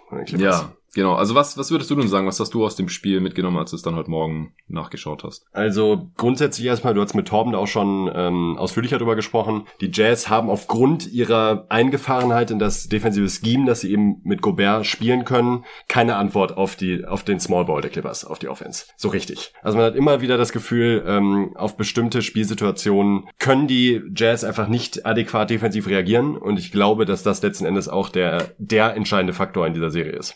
Man man sieht es immer wieder, äh, wie gesagt, du hast was mit Torben besprochen, Rudi Goberts Einfluss wird halt massiv ähm, minimiert, wenn er halt eben in der Corner geparkt werden kann und dadurch als Rim Protector halt nicht mehr ansatzweise diese, äh, diesen defensiven Einfluss ausüben kann. Ja, Dazu jedes Mal überlegen, ob er den Ring beschützen möchte oder ob Corner er einen freien Corner Three abgibt. Das jo. muss ja auch nicht unbedingt sein Gegenspieler sein, sondern Nö. die Jazz, die können ja dann erstmal rotieren. Aber dann wird die Defense halt in Rotation gebracht und die Clippers, die swing, die, die swing und die finden ja. den verdammten freien Mann und ja. dann wird das Ding reingeknallt. Oder die attackieren dann den Closeout. Ja. Man hatte ja auch einen heftigen Slam gegen Gobert im vierten Viertel aus so einem äh, Closeout. Äh, das kommt da auch noch dazu. Die Spieler haben dann noch, selbst wenn Gobert am Ring bleibt, äh, hat man das Gefühl nicht, also der hat natürlich einen positiven Einfluss dann, das ist keine Frage.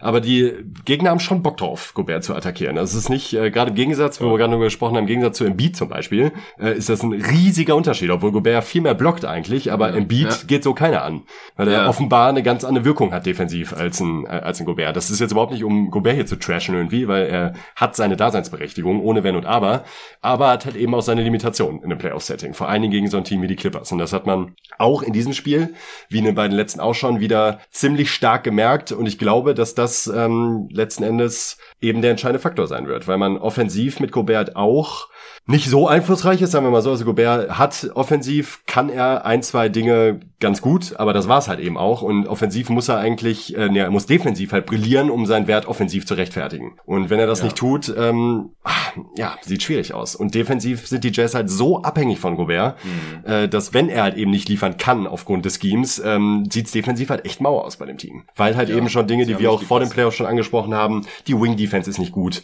Ein Spieler wie Royce O'Neal kann halt, äh, Kawhi Leonard muss ja jetzt nicht mehr verteidigen, aber auch Paul George. Es ist halt kein Wingstopper, sofern man die irgendwie haben. Das sind Spielertypen, die braucht man in den Playoffs. Die braucht man dringend in den Playoffs. Und ja, welch Wunder, äh, Royce O'Neal kann das halt nicht liefern über eine ganze Serie gegen die Elite aus seiner Position. Und boah, ja, in der Summe, du merkst es, wie ich mich da in Rage reden kann, mhm. die Jazz haben halt echt viele defensive Fragezeichen. Mhm. Das ist halt krass als beste Regular Season Defense. Das, äh, da komme ich noch nicht so ganz drüber weg. Ja, aber, aber es ist halt, du kannst jedes Spiel Drop Coverage spielen ja. mit Rudy Gobert. Jedes Spiel. Ja. Und äh, welche Offense in der Regular Season hat Bock dagegen zu schemen und sich da irgendwas ausgefuchstes zu überlegen? Das ist halt ein egal. Und da ist Rudy Gobert nun mal der Beste in der Liga in dieser Form von, von, von, von Defense. Ja. Und das rechtfertigt zum einen ganz klar sein äh, DPOY-Titel und auch die beste Defense der Liga, der Jazz. Aber ist in den Playoffs halt nun mal leider einfach eine andere Nummer. Ja, das ist so ein Unterschied auch zu den Lakers, die über weite Strecken die beste Regular Season Defense hatten und dann aber halt auch eine sehr starke Playoff-Defense ja. stellen können, weil ähm, es zum einen haben sie auch die besseren Wing-Defender oder Perimeter-Defender und sind auch ein bisschen flexibler aufgestellt, haben da verschiedene Verteidigertypen mit Schröder, Caruso, Matthews, KCP und so. Aber das Ding ist halt, die, die haben halt einen Anthony Davis als Anker und einen äh, LeBron James noch in der Backline. Und das, solche Spielertypen, solche Defender-Typen haben halt in den Playoffs einen viel, viel größeren Impact. Und die Clippers heute auch wieder mit einem 125er Offensivrating. Das ist auch ihr Schnitt in dieser Serie. Ja, krass. Das ist so krass. Zur Halbzeit sah es aber noch anders aus. Da hatten die Jazz noch ein Offensivrating von 160 und die Clippers nur ja. 144. Also es war ein heftiger. Ah nee, es war am Ende des ersten Viertels. Sorry, ich jetzt hier ja. Quatsch. Zur Halbzeit war es 141 zu 100, 130. Trotzdem. Ähm, die, die Jazz hatten 17 von 30 Dreier, wie gesagt, zur Halbzeit und sechs ihrer sieben Zweier auch getroffen. True Shooting von 83 Prozent. Die Clippers waren noch dran, weil äh, sie deutlich mehr Turnovers forciert haben. Die Jazz haben, wenn sie nicht den Ball auf den Korb geworfen und meistens getroffen haben, äh, haben sie in jedem vierten Angriff den Ball weggeschmissen. Und wie gesagt, die Clippers waren jetzt auch nicht deutlich ineffizienter, sondern die haben halt ein bisschen variabler gescored aus der Midrange, ähm, haben den Korb attackiert, wenn Gobert gerade nicht da war, irgendwo raus, rausgezogen gezogen war, vor allem wenn Favors natürlich drauf war, wir schon alles. Wir haben auch im letzten Pod, also Torben und ich auch schon besprochen, dass die Clippers keine Option haben, nicht Big zu spielen, weil sie haben einfach überhaupt niemanden, den sie auch mal bei Small auf die 5 stellen könnten. Nicht mal gegen Morris und Batum, weil sie ja nur einen Royce O'Neal haben und sonst wer soll das machen? Sie haben niemanden mehr im Kader. Gibt niemanden. Äh, Torben hat noch so scherzhaft gesagt, ja irgendwie er sein Eliasso war oder so. irgendwo ausgraben, ja. den sie ja noch äh, verpflichtet haben während der laufenden Saison, aber das ist auch keine Lösung. Paul George, du hast es vorhin schon angerissen, O'Neill konnte ihn nicht verteidigen, der hat ein absolutes Monster-Game. Ja. Zur Halbzeit schon 22 und acht Rebounds, ähm, war zu dem Zeitpunkt noch ein Punkt weniger als Bogdanovic schon hatte zur Halbzeit. Auch Morris hatte wieder ein starkes äh, Spiel, hatte zwölf Punkte in der ersten Halbzeit. Die Clippers Defense war sichtlich besser, aber wie gesagt, die Jazz haben jeden Scheiß getroffen. Ähm, und sehr, ich habe da wieder sehr, sehr großen Respekt jetzt hier vor diesen Clippers, dass sie sich davon nicht aus dem Konzept, Konzept bringen lassen haben. Das war eine unserer großen Fragen vor den Playoffs, wie mental stark sind die? Und das ist immer dieses Küchenpsychologie-Ding und da hat man natürlich überhaupt keinen Einblick von außen. Aber die haben, die haben sich in der ersten Runde nicht davon aus der Ruhe bringen lassen lassen. Und die wurden ja noch dafür ausgelacht, ja, nachdem sie 0-2 hinten lagen. Paul George, ja, nö, wir, wir haben jetzt hier eigentlich keinen großen Druck auf uns und so, alles cool. Tyron Lue sagt so, ja, die haben jetzt auswärts gewonnen, jetzt müssen sie erstmal zu Hause gewinnen. Also, hä? Moment mal. und dann haben sie es halt einfach getan, nachdem sie 11 zu 30 hinten lagen, noch in einer bebenden äh, Heimarena in Dallas. Und hier jetzt wieder das Gleiche. In, in Utah, alle rasten aus, jeder Dreier ist drin, absoluter Videogame-Mode. Und die Clippers spielen einfach weiter und exekutieren ihr Scheme äh, quasi zur Perfektion. Äh, die gute Defense wird selten belohnt, weil halt die Dreier dann doch immer wieder drin sind. Ja, aber doch in der zweiten Halbzeit. Und in der zweiten also. Halbzeit, genau, da komme ich jetzt zu, da gab es dann eine harte Regression zur Mitte bei den Jazz. Die haben kein Dreier mehr im dritten Viertel getroffen. Unglaublich krass. Ja. 0 von 10.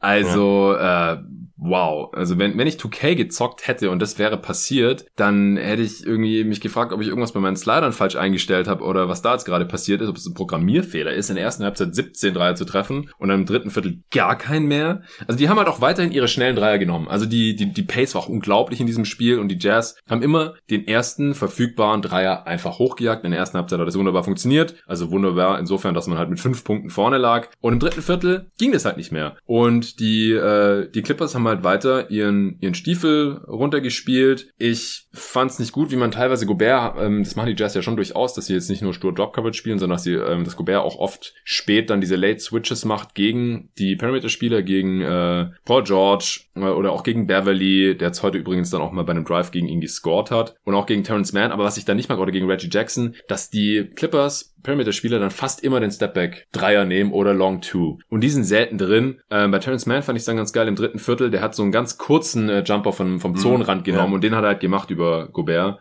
Dann Marcus Morris hat einen äh, Pull-Up-3 über Bogdanovic dann getroffen, zur Führung schon früh im dritten Viertel, 69, 67. Äh, Royce O'Neal hat am Anfang des dritten Viertels einen Flag and Run bekommen bei einem äh, Drive von Paul George, weil er ihm so am Hals gerissen hat. Und das Momentum, das ist dann schon relativ klar Richtung Clippers äh, geswingt hier. Clarkson hat auch ein äh, technisches bekommen, weil er Batum so weggeschubst hat. Der hat auch so ein bisschen gefloppt. Ähm, aber da, da sind die Jazz einfach, ja, wie gesagt, Küchenpsychologie, aber kam, kam, mir mental nicht so stark vor in dem Moment. Und im Gegenzug die Clippers, ne? Also da ja. muss ich auch wirklich nochmal eine Lanze brechen. Äh, ich war, war vor ja den schade. letzten Playoffs schon, also vor den Playoffs vor der Bubble, ähm, war ich auch schon Chefskeptiker der Clippers, die ganze ja. Saison schon. Ich habe immer gedacht, irgendwas passt mir bei dem Team nicht, da fehlt mir irgendwas. Mhm. Eben klassischer Küchenpsychologie-Move. Haben sie dann eben auch bestätigt in den Playoffs nach dem, äh, nach der großen Enttäuschung gegen die Nuggets.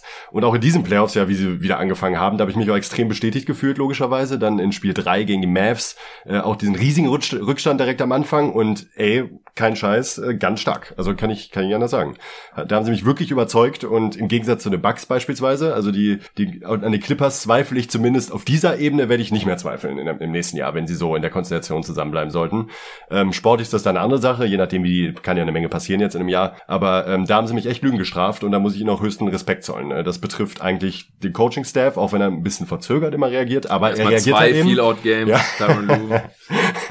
aber er reagiert halt und äh, die Spieler auch. Also das wirkte echt ähm, genau das, was ich von denen nicht vermutet hätte, haben sie halt geliefert. Sind halt mental stark geblieben, haben sich nicht unterbuttern lassen, bleiben konstant und äh, ja, haben halt auch noch Schwankungen drin, ne, wie man ja eben in den zwei Eröffnungsspielen bisher auch gesehen hat in den beiden Serien. Aber sie kommen halt zurück und dann bleiben sie dabei. Also äh, wirklich, Hut ab, kann ich Ihnen das sagen. Ja, was mir noch gefallen hat im dritten Viertel war, als die Jazz dann hauptsächlich gebrickt haben, dass Rudy Gobert endlich mal einen der Vorteile, die er hat gegen Smallball ausgespielt hat, und zwar am offensiven Brett dominiert hat. hat er mehrere Offensivrebounds hintereinander geholt. Ich glaube, ja. drei Putbacks gehabt, also Tip-Ins und Putback-Slams, während die Jazz halt gar nichts mehr getroffen haben. Und so kann er Smallball dann halt schon bestrafen, aber insgesamt haben wir das auch nicht konstant genug gesehen in dem Spiel. Dann ist mir noch aufgefallen, dass Terrence Mann mehrmals Platz von Gobert bekommen hat, aber dreimal einen Dreier verweigert hat. Das ist halt klar, die Clippers waren trotzdem offensiv mehr als effizient genug, aber Man im Spiel auch wieder nur eins von fünf von drei. Er ist dann halt, halt so der, der Non-Shooter jetzt in dieser Lineup. Das ist halt Kawhi äh, natürlich nicht. Das ist ein Nachteil, wenn er spielt, aber ich kann mich jetzt zumindest nicht dran erinnern, dass er viel mit Subat zusammen gespielt hat, weil dann hat man gleich zwei Non-Shooter drauf oder wenn Rondo noch mit drauf ist, dann äh, wird das offensiv dann halt ein bisschen eng. Aber unterm Strich, finde ich, hat Man hier einen sehr guten Job gemacht. 13 Punkte, zwei Rebounds, zwei Assists, zwei Steals und dann, wie gesagt, im vierten Viertel auch noch den Ausrufezeichen Dank gegen den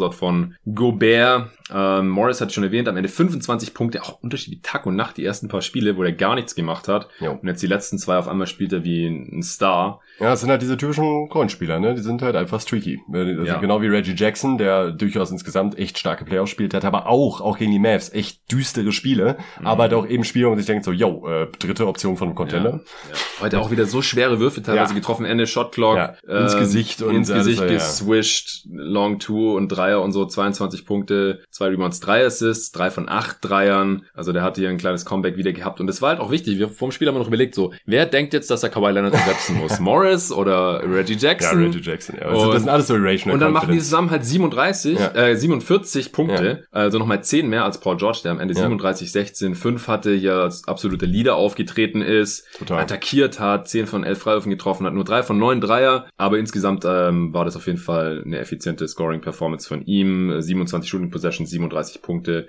auch 5 Turnovers und ich finde auch, dass er gegen Mitchell heute defensiv ähm, besser aussah, wenn er ihm gegenüberstand, der wurde ja komplett gesmoked. Wobei man bei Mitchell auch wirklich merkt mittlerweile jetzt in dem Spiel, dass er auch nicht ganz so fit ist. Also sowas, ja. die, den, gerade in den Drive angeht, da ähm, wirkt er schon ein bisschen gehemmt, finde ich. Aber sie haben ihn auch mehr in die Mangel genommen defensiv, ja, finde ich, und haben halt absolut. halt gesagt, ja, Stimmt. dir geben jetzt keine 40 Punkte, sondern dann sollen halt die, die Rollenspieler ihre Dreier treffen, ja. was sie in der ersten Halbzeit gemacht haben, in der zweiten dann überhaupt nicht mehr. Äh, Mitchell am Ende 21 Punkte aus aus 22 Shooting Possessions, nur vier seiner 14 Dreier. Der hat halt auch seine Dreier dann gechuckt, ja. aber der hat sie halt mal nicht getroffen. Und er müsste jetzt im nächsten Spiel schon nochmal eine Monster-Performance raushauen, ähm, damit das hier jetzt gegen Ende der Serie nicht ein bisschen unglücklich für ihn aussieht. Vor allem so, wie er halt in diese Playoffs oder halt in diese Serie auch reingekommen ist.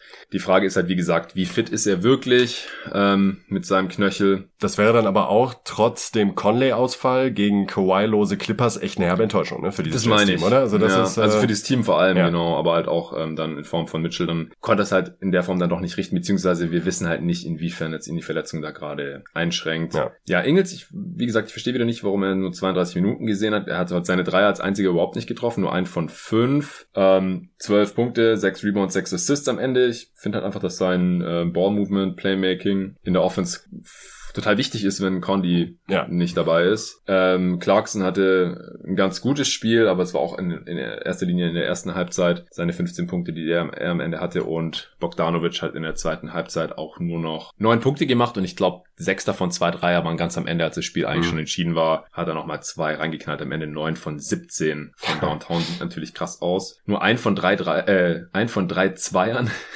äh, ja, also er war Topscorer mit seinen 32 mit großem Abstand vor Mitchell. Gobert hatte 17 Punkte, 10 Rebounds, 5 davon offensiv, ähm, 6 von 8 aus dem Feld. Also es ist, glaube ich, ungefähr das, was wir von Rudy Gobert auch erwarten. Kein Block in dem Spiel heute.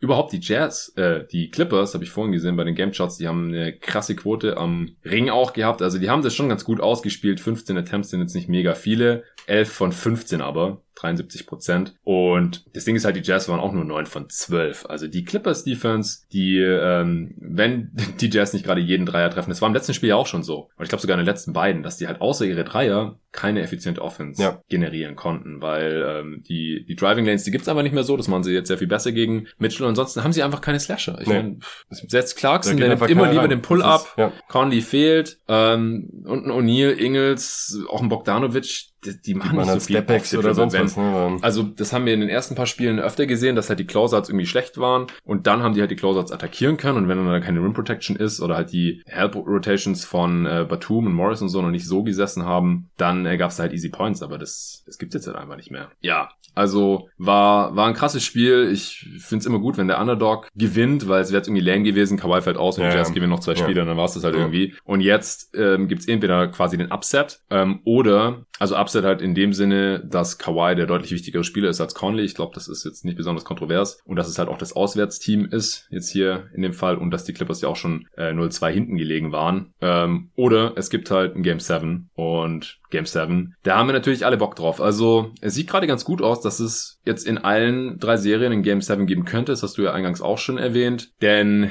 ich kann mir schon gut vorstellen, dass die Sixers im nächsten Spiel fokussiert genug sind und ein paar Adjustments kommen, dass sie das Spiel dann ja. halt noch holen, weil sie sind einfach das bessere Team ja. und wenn ein Beat fit ist, dann sind sie immer der Favorit in jedem Spiel, finde ich. Und in dem Spiel hier kann ich mir jetzt schon auch vorstellen, dass äh, die, die Jazz nochmal eins gewinnen und dass es dann ja. auf ein Spiel 7 rausläuft. Also die Teams sind halt schon relativ nah beieinander. Mit Kawhi fand ich die Clippers favorisiert und besser besetzt. Äh, ohne Kawhi sind die Jazz auch ohne Conley eigentlich das besser besetzte Team, aber konzeptionell passen halt die Clippers besser zusammen oder haben halt den besseren Mix an Spielern. Und Nets Bucks heute Nacht, ey, ich bin so gespannt, was wir da jetzt sehen. Das letzte Spiel, das war ein absolut abgefahrenes Spiel, oder?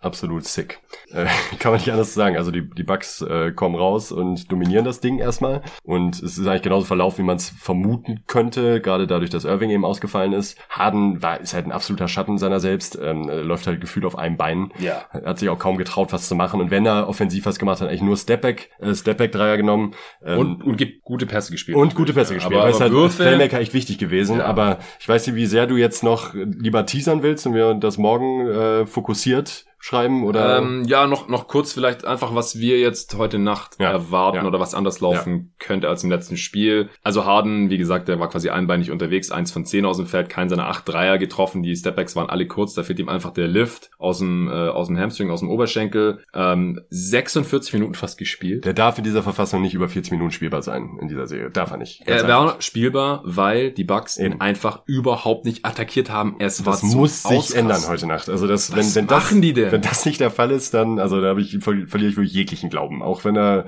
wenn ich den vorher schon mittlerweile verloren habe an den Coaching-Staff der Bucks, aber das darf auf gar keinen Fall in dieser ja, Form Ja, es ist ja auch, passieren. ich weiß gar nicht, wem man da jetzt am meisten die Schuld geben möchte. Die, die Spieler müssen es doch auch ja, erkennen. Der Typ kann sich nicht ja, bewegen, jedes Mal Drive gegen ihn, jedes Mal ins Pick and Roll. Immer. Der, der hat ja auch so viele, also das war Torero-Defense von Harden, also kennen wir auch schon so von ihm, aber ich finde, da wurde er fast schon underrated mittlerweile in seiner Defense. Aber das war ja wirklich eine absolute Katastrophe, weil er sich nicht, bewegen kann. Kann machen. Kann, kann nichts machen. machen. Es ist wie, wie, äh, was weiß ich, wenn, wenn irgendwelche Dudes, die früher in der zweiten Liga in Deutschland gezockt haben, dann mit 50 noch in der Kreisliga spielen. Du siehst, die waren mal richtig gut und die verstehen das Spiel und die spielen geile Pässe und die können auch mal einen Jumper treffen oder sowas, aber die können sich einfach nicht mehr bewegen. Ja, so fand ich sah Harden ein bisschen aus in diesem NBA-Spiel und man hat es einfach überhaupt nicht attackiert und so konnte er dann halt auch 46 Minuten spielen und ich verstehe nicht, wieso die Spieler das dann nicht sehen und wieso der Coaching-Staff das nicht sieht oder es ist einfach nicht geschehen. Nee, also dann, das, macht, das, ergibt einfach keinen Sinn. Ja, dann, dann wird die ganze Zeit irgendwie versucht, über Kevin fucking Durant drüber zu der werfen. Der einzige wirklich, also der einzige Plus-Defender mehr oder weniger in diesem, bei, bei diesen, bei diesen Nets. In der Closing Line. Genau, in der Closing Line. Man kann jetzt über ein paar andere streiten, wie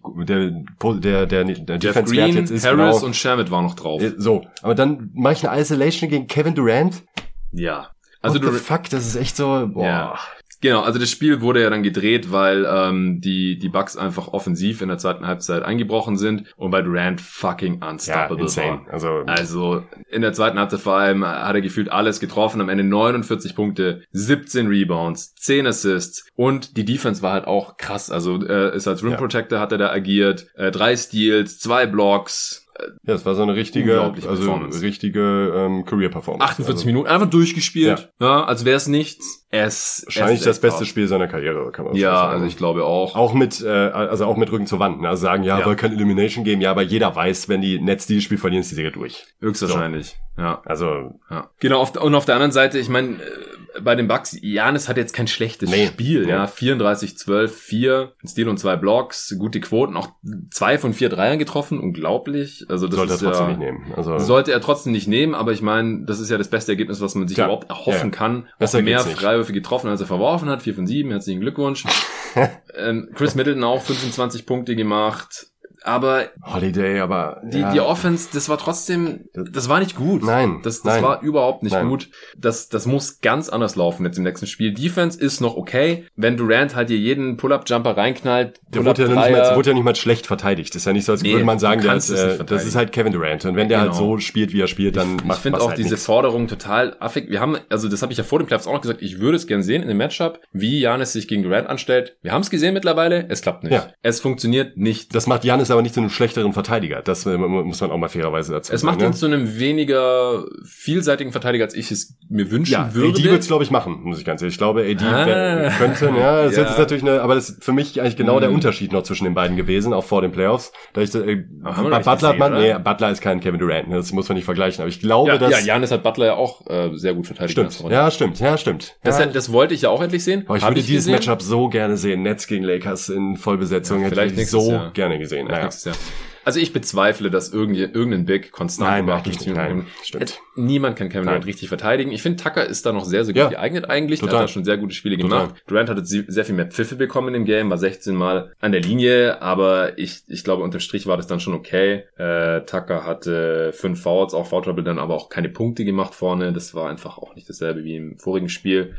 Ähm, ich würde da jetzt gar nicht so überreagieren und so viel an der Defense verändern, nee. nur weil Durant hier das Spiel seines Lebens gemacht hat. Und Jeff Green, ich habe es eingangs erwähnt, äh, der hat die ersten sieben Dreier einfach reingeknallt. Und dann halt auch, habe ich auch auf Twitter gelesen, ja, den muss man anders verteidigen. Ja, weiß ich nicht, weil das macht er, glaube ich, nicht zweimal hintereinander. Nein. Wir kennen Jeff Green mittlerweile. Der, der, das haut er einmal raus ja. in, in, in einer Serie vielleicht. Nee, Spiel ist eins von sieben wieder. Also das ist höchstwahrscheinlich. Äh, höchstwahrscheinlich. Und defensiv fand ich den richtig schlecht gegen ja. Janis. Das ja. macht Blake Griffin. Deutlich Hätte ich besser. nie gedacht, dass ich es vor der Serie mal sagen würde. Äh, das macht er deutlich besser und Griffin war offensiv ja auch äh, sehr gut, aber hat fünf Minuten weniger gespielt als Green, weil der halt, wie, wie gesagt, alles getroffen hat. 27 Punkte aus 13 Shooting Possessions. Das ist schon sehr, sehr krass. Und wie gesagt, außer Durant und Green und dann halt noch die 17 Punkte von Griffin kam halt offensiv auch überhaupt nix nee. bei den äh, Nets. Harris wieder Katastrophe. Ich weiß nicht, was mit dem los ist. Eins von sieben Dreier. Äh, Brown hat nur 13 Minuten gespielt, eins von fünf aus dem Feld. Also die Geschichte mit dem äh, Pick and Roll Floater Game, das ist halt mittlerweile auch durch. Schermit einfach von seinen drei Dreiern. Also wenn man sich jetzt mal überlegt, also klar, die, die Bugs wurden getrashed. Wir haben es gerade auch gemacht. Alles völlig zurecht. Und äh, das war ein heftiges Spiel von Kevin Durant. Aber am Ende war es ein Two-Possession-Game. Nee, Three-Possession. Nee, warte mal, ich bin auf dem, beim falschen Spielstand. Äh, ja, Two-Possession-Game, genau. Ja. 108 zu 114, zwei Dreier im Prinzip. Ich würde jetzt überhaupt nicht überreagieren defensiv. Ich würde einfach nur gucken, wie können wir dieses Netzteam Spiel Harden vom Feld mehr fertig. attackieren. Genau. Sorgt dafür, dass Harden, Harden keine fucking 20 Minuten spielen kann, so wie die Suns mit, Mal, ja. mit AD gemacht ja, haben genau. und dann ist er sofort rausgegangen. Genau. Sofort. Ja. Also das, das muss passieren heute Nacht. Wenn das nicht passiert, dann bitte Button Aber dann haben wir noch gute, gute Karten, genau wie du sagst. Also Durant, Durant noch mal so eine Performance plus ein Rollenspieler wie Jeff Green so eine Performance und man gewinnt knapp das Ding. Ja, also äh, ja. eigentlich sollten die Bucks nach wie vor Favorit sein. Ich glaube, bei Harden geht auch immer noch nicht viel mehr. Der kann nicht sprinten, der nee. kann nicht, der hat keinen Antritt. Nein. Sein einziges äh, Field Goal war, war ein Floater, glaube ich, wenn ich es gerade richtig im Kopf glaube, so war sogar ja. ein One. Aber äh, er hat zehn Würfe genommen und acht davon waren Dreier. Also und das wird jetzt nach zwei Tagen auch nicht besser sein, glaube ich wirklich nicht. Irving äh, wird nicht spielen. Äh, gut, Spielüberraschung ist offensichtlich gerade immer wieder. Ich habe im letzten Pod zur Serie noch gesagt, ich glaube nicht, dass Harden noch eingreifen wird in diese Serie. Er hat jetzt eingegriffen und ich glaube, es ist auch besser, diese 46 Minuten, dass er auf dem Feld war, als dass er nicht drauf war, weil er einfach ähm, es ja, Durant leichter gemacht hat und halt die, die Easy Buckets, Easy Buckets kreiert hat. Ja, die haben halt gar kein Playmaking, wenn, wenn Harden und Irving nicht spielen. Ja, ne? genau. Also das ist halt wirklich, da kriegt, wer kreiert dann noch? Ja. Mike James oder Shannon. Ja, oder Durant muss halt alles machen. Genau. Aber Durant ist halt nicht so, der ist halt eher jemand, der kann die Double Teams bestrafen und Kickouts spielen und solche Sachen, aber er ist halt nicht der Dirigent Nein. vom Perimeter, wie es ein James Harden halt sein Genau, kann. ähnlicher wie Kawhi Leonard, wobei ich ihn da ein bisschen besser untersehen würde als Kawhi, aber ja. eher der Spielertyp. Also wenn, wenn die Hilfe kommt, dann spielen sie die richtigen Pässe und auch gute Pässe, aber sind halt nicht keine Floor Generals. Durant hat noch eine bessere Übersicht als Kawhi. Ja, ja, ja das finde ich auch. Ja, finde ich auch. Ein Ticken besser, aber eher vom, vom Stil her, meine ich, ähnlicher als zu einem echten Floor General oder Playmaker. Ja, genau. Also ich glaube auch, dass das dann schon reicht. Also ich, was denkst du, wer gewinnt heute Nacht? Ja, die Bucks. Ich glaube auch. Also ich spiele zu Hause. Aber also ich, eigentlich will ich gar nichts mehr auf die Bucks setzen. Nee, ah, boah, also bitte kein Geld draufsetzen. Ähm, ja, du hast es gerade schon gesagt. Also es hat ein Career Game von Durant gebraucht und wahrscheinlich halt auch eins von Green, wenn man immer ehrlich ist. Und trotzdem äh, war das hier eine knappe Geschichte. Und ich kann mir nicht vorstellen, dass die Bucks weiterhin so einen Müll zusammenspielen. Nein. Also ich, ich ich kann es mir, ne, es ist so offensichtlich. Also mittlerweile kann ich es mir vorstellen, aber ich ja, will es eigentlich wahrhaben. Ich auch nicht. Und deswegen gehe ich eigentlich davon aus, dass die Bucks es ja heute Nacht gewinnen müssen. Ja. Also wenn nicht, dann weiß ich auch nicht, was los ist in dieser Welt. Und dann, dann gibt's ein Spiel 7. Ich hoffe sehr drauf. Das wäre dann äh, von, von Samstag auf Sonntag können wir noch cool. zusammenglotzen. Das wäre ja. sehr, sehr fett. Und da kann natürlich wieder alles passieren passieren und die Bucks sahen halt in Brooklyn bisher auch sehr katastrophal aus. Da können wir dann morgen drüber sprechen. Ja, ähm, morgen, wie gesagt, da werden wir noch ein bisschen äh, Bigger Picture Stuff hier mit reinnehmen, äh, zusätzlich zu dieser einen Serie hier. Und dann äh, die nächsten Tage gibt's dann auch noch weitere Pods mit David, wenn der am Start ist, dann noch mal zu den anderen beiden Serien. Ich hoffe sehr, dass ähm, es Arne auch hierher schafft und der dann auch mal wieder hier am Start ist, weil das sind immer so die, die geilen Pods eigentlich. Wir gehen dann auch immer irgendwie zocken und dann kommen wir hierher und äh, dann, dann quatschen wir einfach über die NBA und über die Playoffs. Das haben wir letztes Jahr auch schon gemacht. Äh, hier zu dritt oder zu viert direkt vorm Mike. Das ist nochmal was ganz anderes, als halt immer irgendwie zu zweit oder also einfach nur online oder alleine. Ich freue mich drauf. Vielen Dank fürs Zuhören. Ansonsten nochmal vielen Dank an äh, Athletic Greens fürs Sponsoren dieser Folge und wir hören uns morgen.